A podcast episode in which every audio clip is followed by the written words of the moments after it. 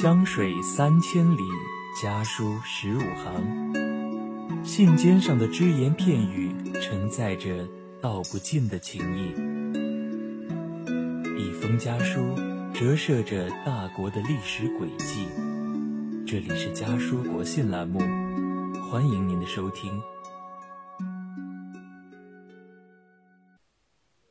朱成是著名的地质学家。主要研究地貌与第四纪地质学及环境考古等。于北大地理系博士毕业后，他前往华师大进行博士后研究，随后就职于南京大学。现在还担任着中国第四纪研究委员会理事等多重职务。一九八八年，年轻的他怀着满腔的激情，飞往南极，参与中国第五次南极考察。在那片冰封的世界里度过了半年多的时光。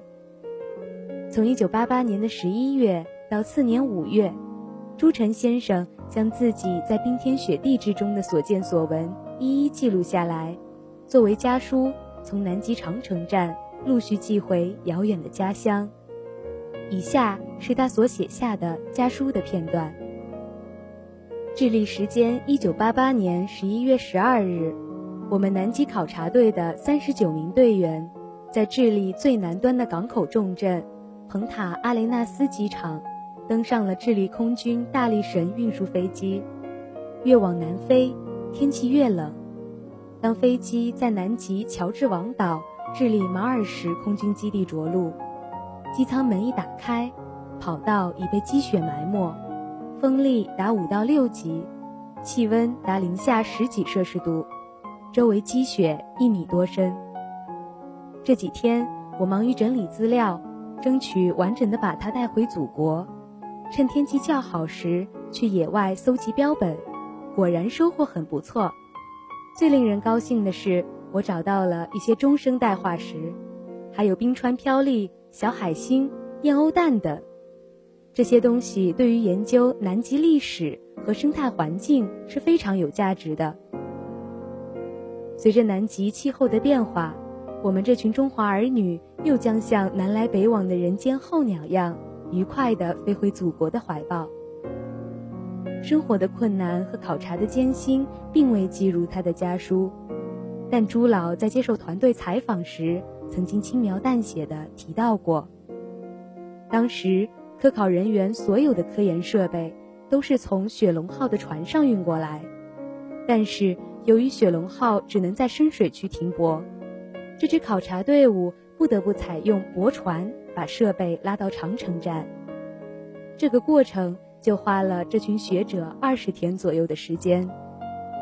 而驳船将设备载过来后，考察队员们又要在并不友好的天气状况下将设备卸载。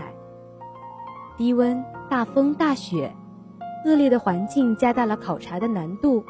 而科考成员们只能自己想方设法克服，凭着为国家、为民族的一腔热血坚持。当时的南极站竖着一个标牌，上面标满了南极到世界各大城市的距离，到南京的距离是一万六千六百三十一公里。在如此遥远的地方，科考队的成员们难免思念家乡，于是。朱老常常和他的同事们打开收音机，收听中国国际广播电台的节目。当收音机传来远隔重洋的故土讯息，他们的心中是难以自抑的激动。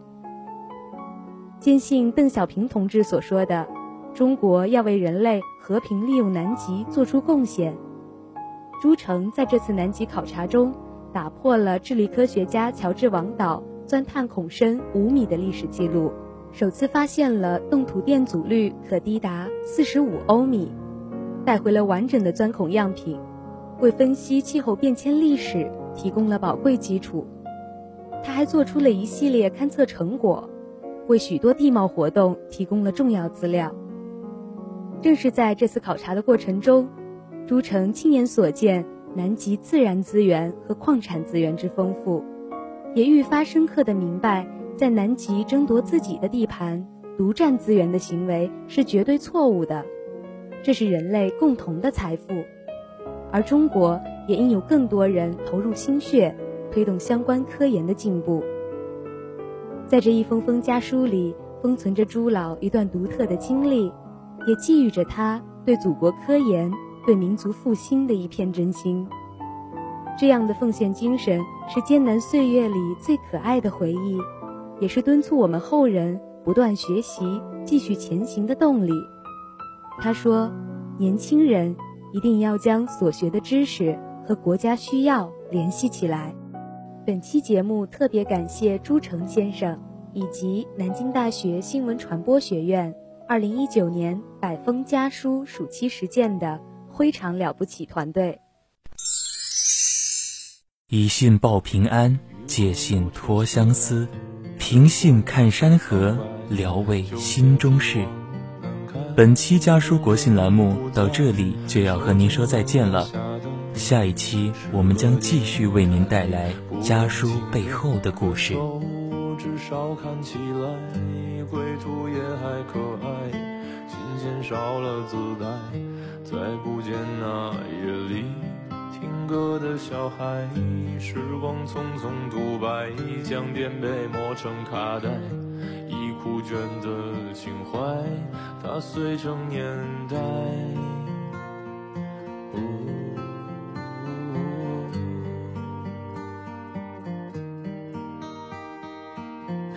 就老去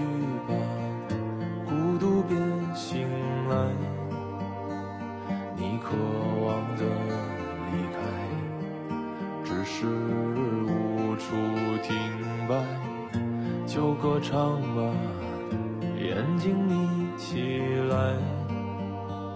而热泪的崩坏，只是没抵达。